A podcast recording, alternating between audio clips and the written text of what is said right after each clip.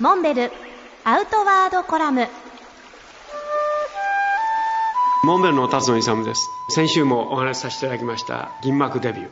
東宝映画「春を背負って」の映画出演のお話です。前回は笛を吹くシーンに関して苦労しながらも無事撮り終えたということでしたが今回はその後山小屋から出発していくシーンを撮りました。見送りは主演松山ケンイチさん。そして蒼井優さん。この素晴らしい俳優さんに見送られながら山小屋を後にするシーンです。天候が少し悪くなってきて我々2人西名隆さんと私が演ずる登山者が少し天気が崩れてきたので先に降りるという設定で降りていくわけですけども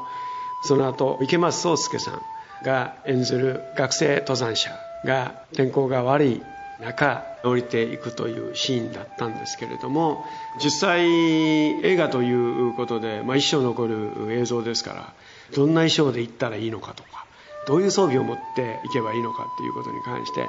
非常にあの心配していたわけですけど木村監督からは、まあ、特に指示もなく決めで来いと。いうことで自分の思うままの格好で来なさいということで言ったわけですけどやはりちょっと派手すぎたようで NG が出ましてもうちょっと地味な服にしなさいということでその場に居合わせたスタッフの衣装を借りまして地味な服装と着替えて、えー、西野さんがそろそろ山の天気も怪しくなってきたんで我々は早く降りますというわけですね。でそして松山健一さんがじゃあそうされた方がいいですよ。で僕はそれじゃあまた来ます。この一言で終わってしまうという相当時間をかけて、まあ、山登りをしてやったんですけど、まあ、この一言たったこの一言なんですけれども、まあ、この間我々がずっとこうそれに携われる方々の大変さ三十数名のスタッフの方々